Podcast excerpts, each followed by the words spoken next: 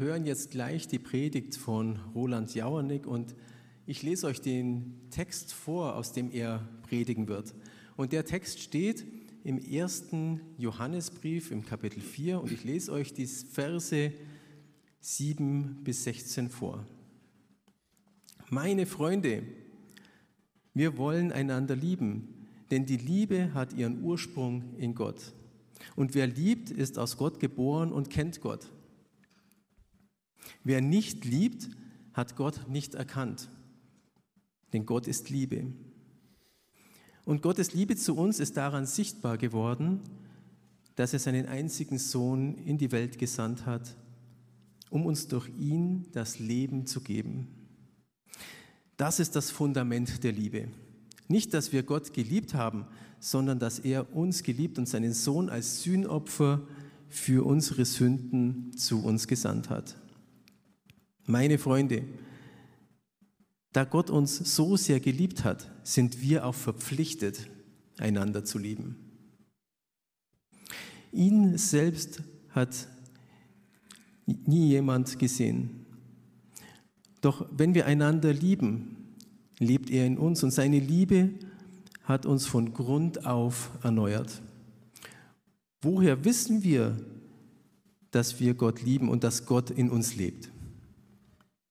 Wir erkennen es daran, dass er uns Anteil an seinem Geist gegeben hat. Ein weiterer Grund für unsere Gewissheit ist der, wir haben gesehen und können bezeugen, dass Gott der Vater seinen Sohn als Retter der Welt zu uns gesandt hat. Und wenn sich jemand zu Jesus als seinen Sohn bekennt, lebt Gott in ihm und er lebt in Gott. Und noch etwas gibt uns Gewissheit, mit Gott verbunden zu sein. Wir haben erkannt, dass Gott uns liebt und wir haben diese Liebe, unser ganzes Vertrauen geschenkt. Gott ist Liebe. Und wer sich von der Liebe bestimmen lässt, der liebt in Gott und Gott lebt in ihm. Lieber Roland, ich möchte noch für dich beten. Ja, lieber Vater, ich möchte danken, dass der Roland jetzt äh, über diesen Text predigt und ich möchte dich bitten, dass du ihn äh, benutzen willst, dass wir das erfahren, was du dir unter diesem Thema vorstellst, lieber Vater. Und darum segne ich den Roland jetzt für seinen Dienst. Amen. Ja, danke Thomas.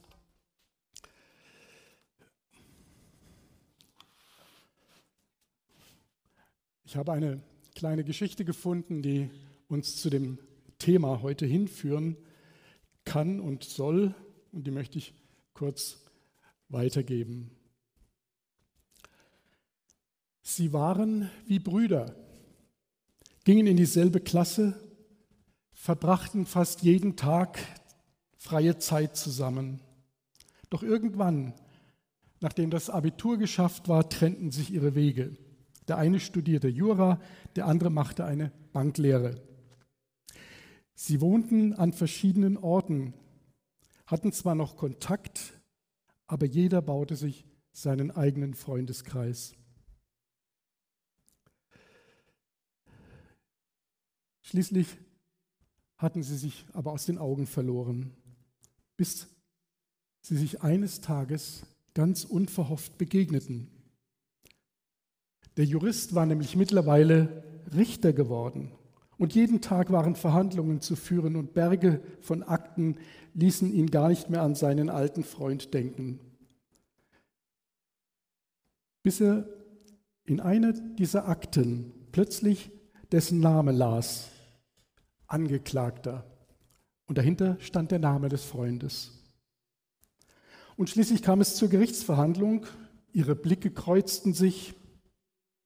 Kein Mensch im Gerichtssaal ahnte etwas von ihrer Jugendfreundschaft. Scharfsinnig wurde der Fall aufgerollt, der Schaden festgestellt, nichts blieb verborgen. Die Umstände aller seiner Verfehlungen wurden schonungslos offengelegt. Der Angeklagte schluckte heftig als das Urteil verkündet wurde. Es war eine sehr, sehr hohe Geldstrafe.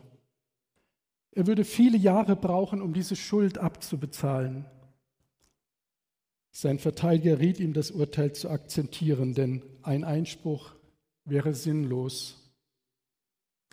Seinen Blick gesenkt stand der Angeklagte da. Der Richter stand plötzlich auf und verließ seinen Platz und trat an den Tisch des Angeklagten.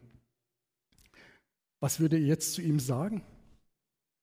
Würde er die alte Freundschaft erwähnen? Wäre das ein günstiger Augenblick? Der Richter sagte nichts.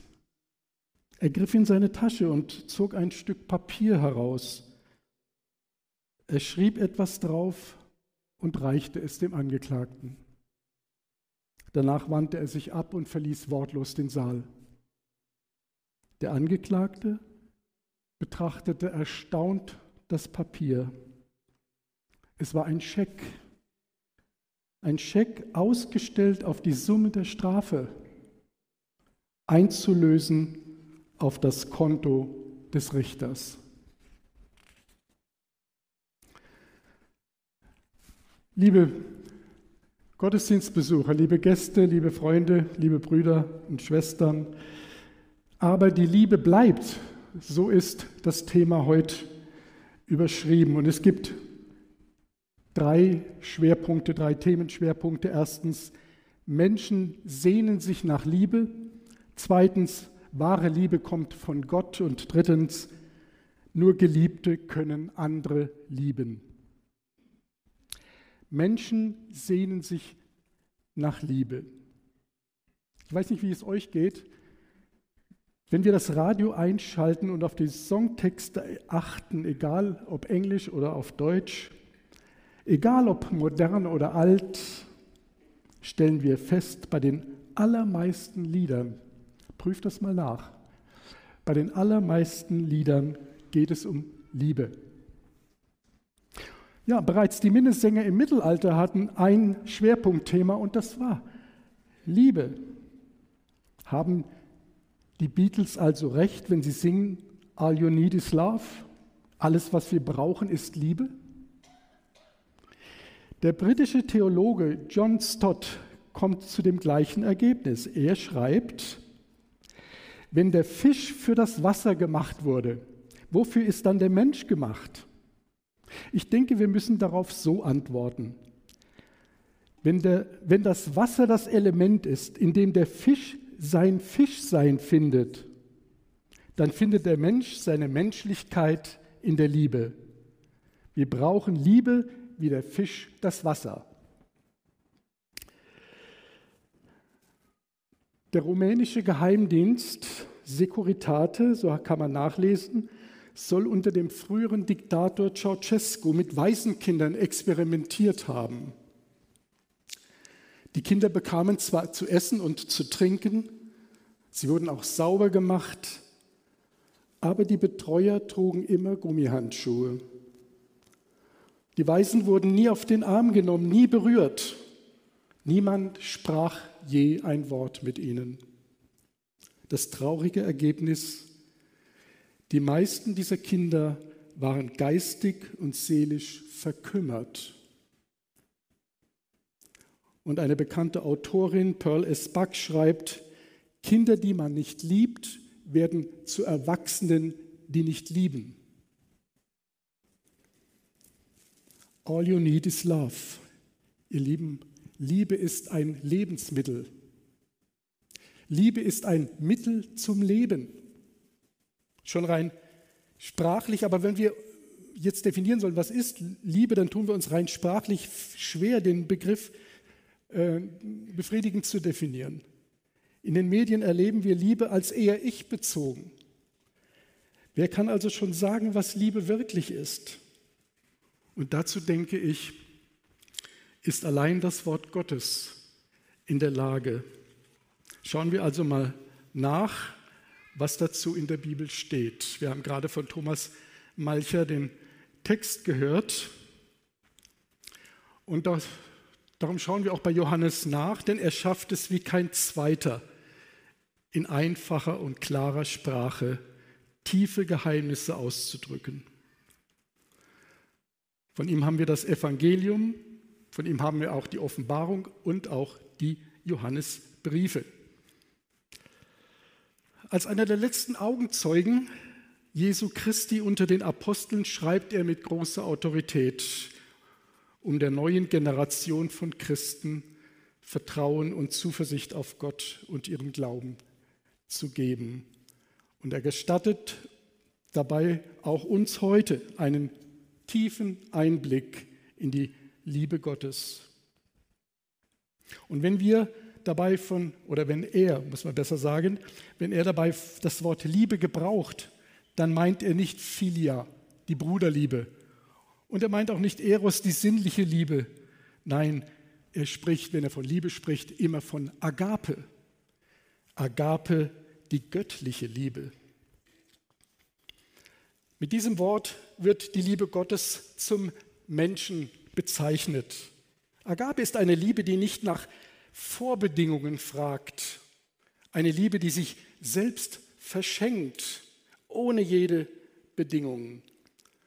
Ihr Lieben, es ist die reinste Liebe, die vollkommenste Form der Liebe, die Agape. Und es nimmt einem fast den Atem, mit welcher Bestimmtheit Johannes hier diese, diesen schlichten und doch so gewaltigen Satz schreibt. Gott ist Liebe. Es ist eigentlich gar kein Satz, es sind drei Worte.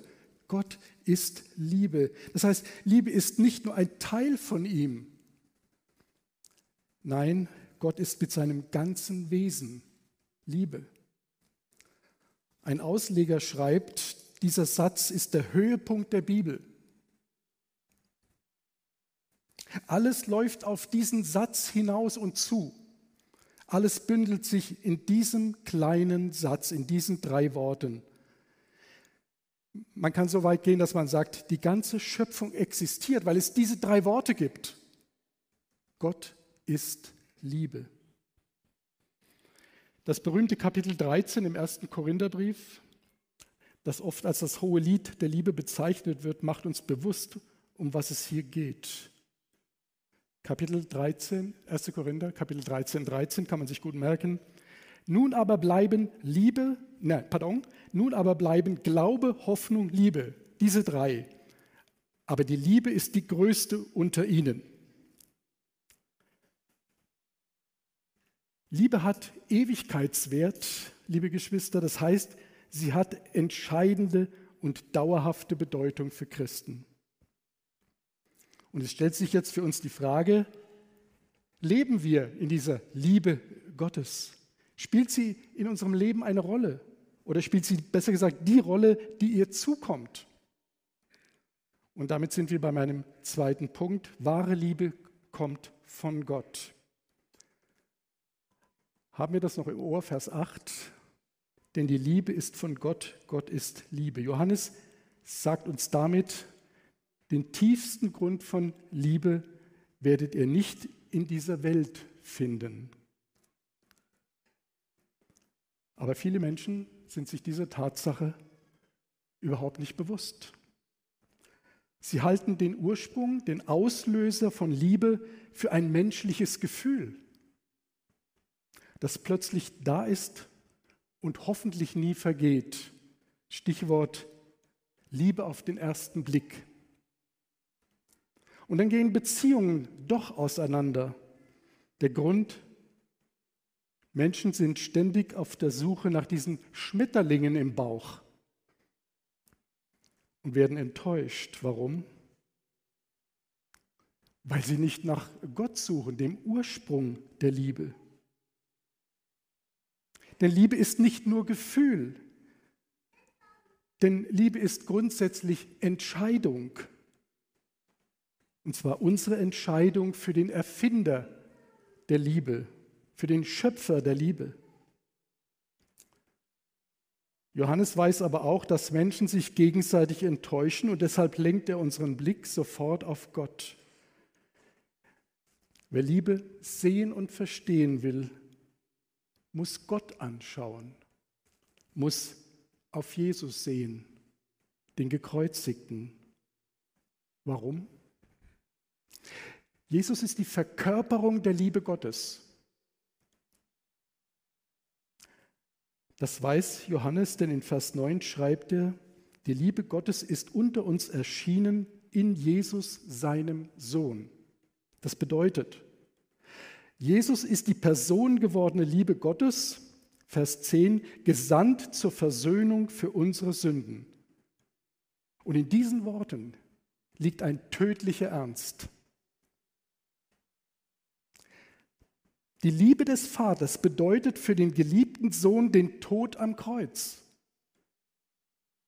Und es könnte sein, dass jemand fragt, wie kann das Kreuz, dieses grausamste aller Folterwerkzeuge der Antike, das stärkste Zeichen von Liebe sein, von, Liebe Gott, von der Liebe Gottes sein?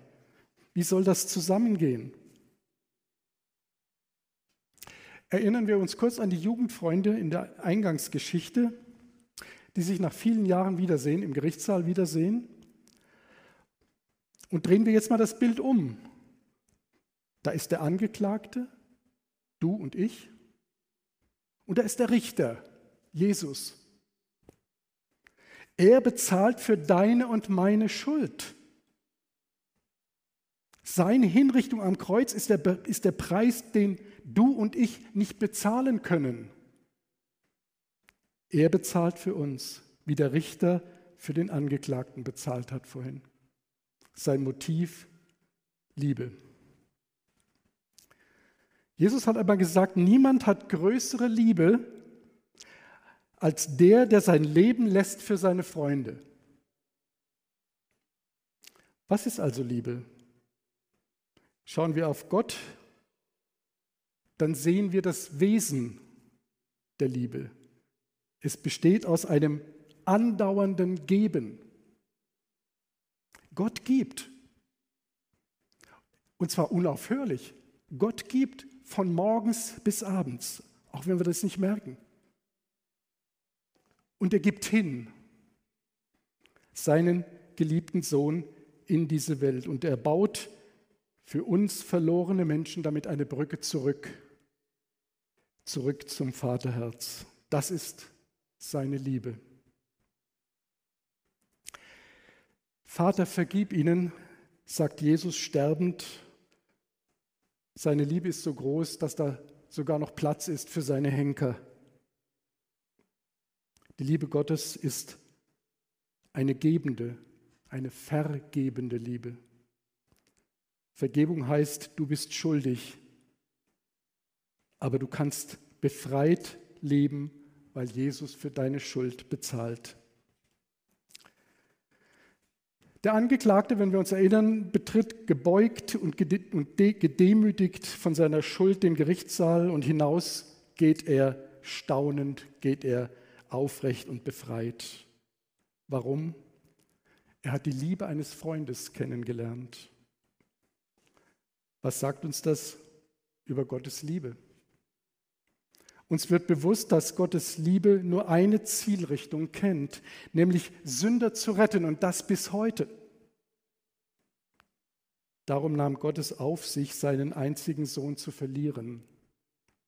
Nach Johannes 3:16 ist das Geschenk seines Sohnes ein Beweis für seine Liebe.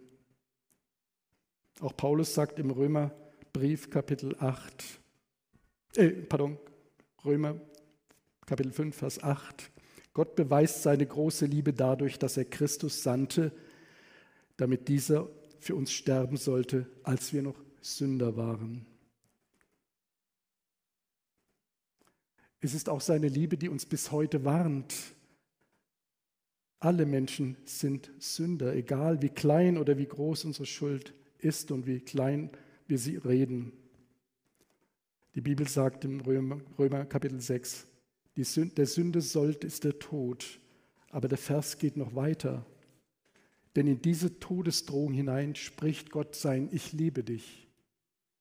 Ich gebe alles, damit du deine Schuld loswerden kannst. Ich opfere meinen geliebten Sohn. Gibt es eine größere Liebe?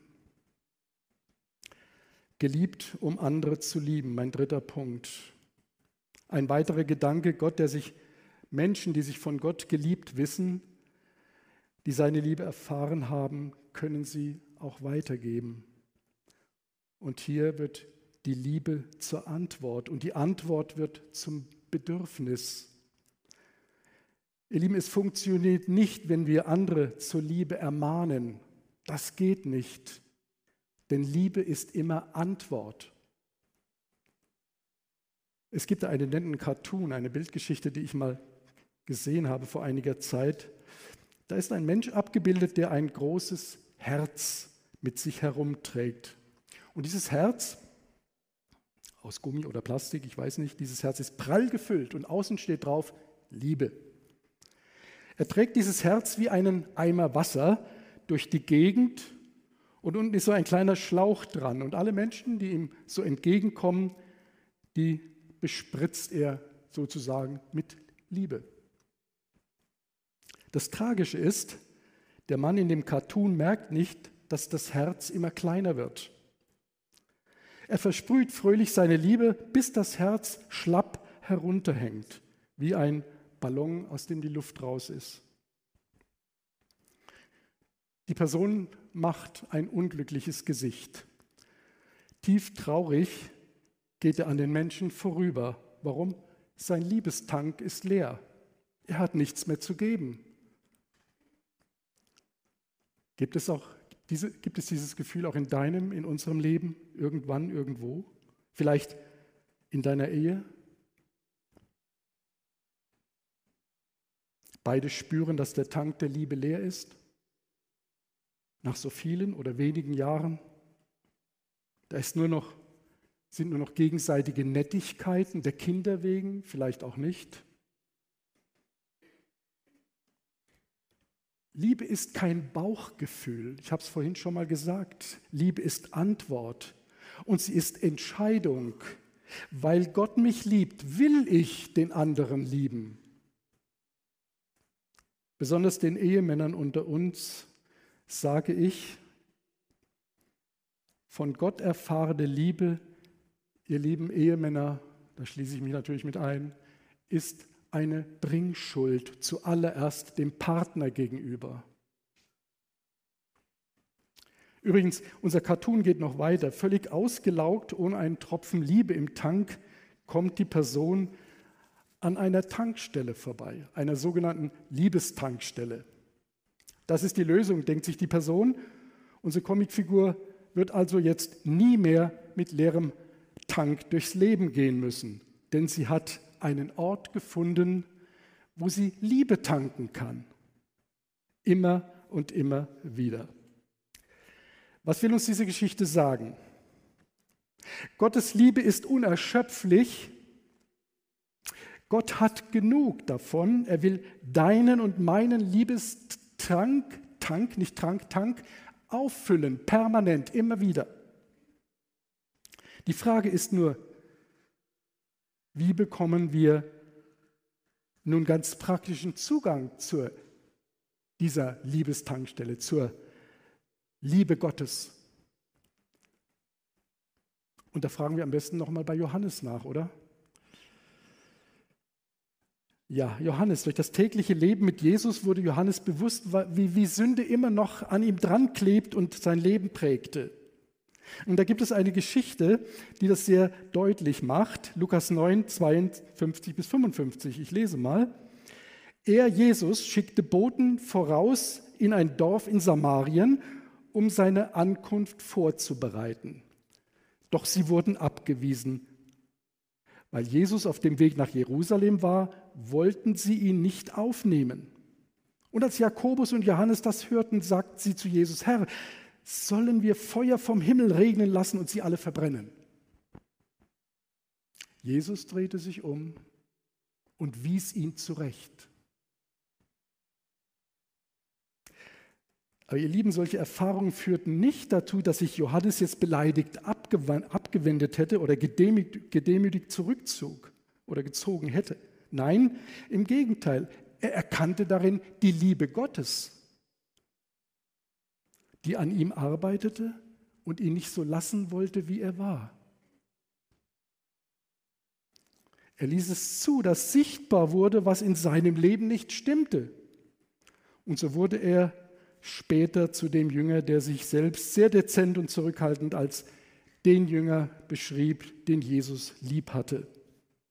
Ein weiteres Beispiel, die Schwestern Martha und Maria, Lukas, in Lukas 10, sicher den allermeisten bekannt. Ähm, während bei Johannes es ein Vorher-Nachher gibt, gibt es bei den Schwestern ein Nebeneinander. Jede der beiden Schwestern wollte auf ihre Art ihren Liebestank füllen. Während sich Martha durch Arbeit und Dienst Zutritt zum Herzen Jesu verschaffen will, sitzt Maria einfach nur da. Sie sitzt zu den, Jesu, zu den Füßen Jesu und tut nichts. Während die andere, die Schwester schafft und schafft, tut Maria nichts. Was tut sie? Sie hört zu. Sie hört, was Jesus sagt.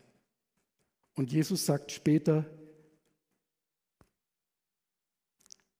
Maria hat den guten Teil gewählt.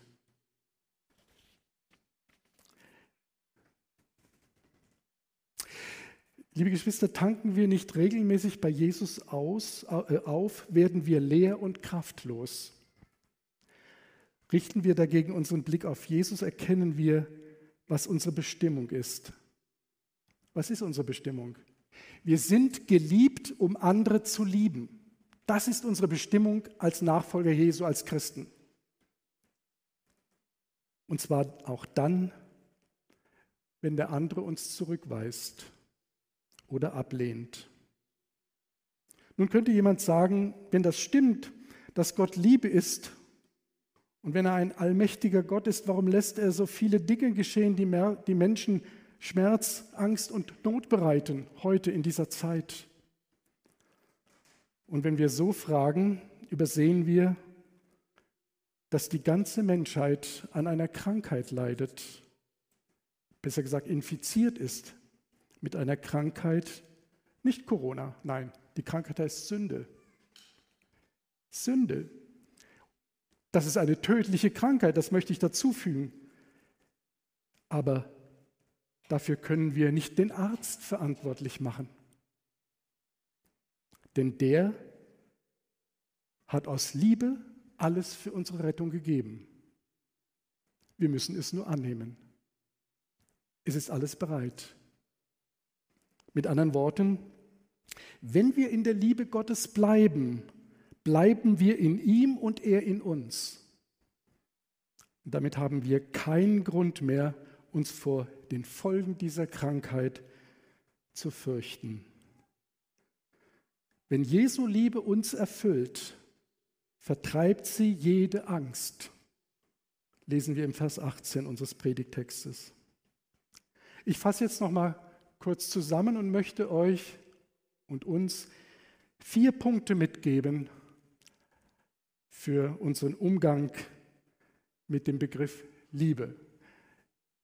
Die Musik kann schon mal heraufkommen.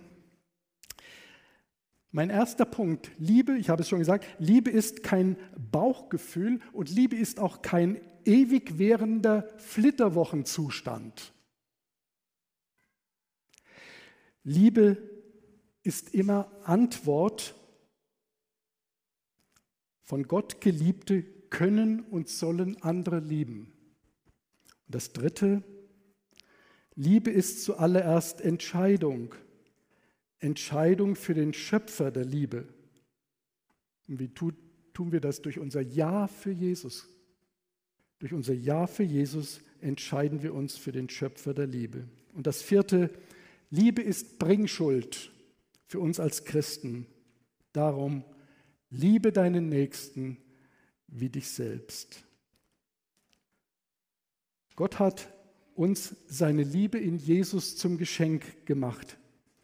Teilen wir doch dieses Geschenk mit anderen, liebe Geschwister. Teilen wir es doch. Wir sind es den Menschen schuldig und wir sind es Gott schuldig. Gott segne euch. Amen.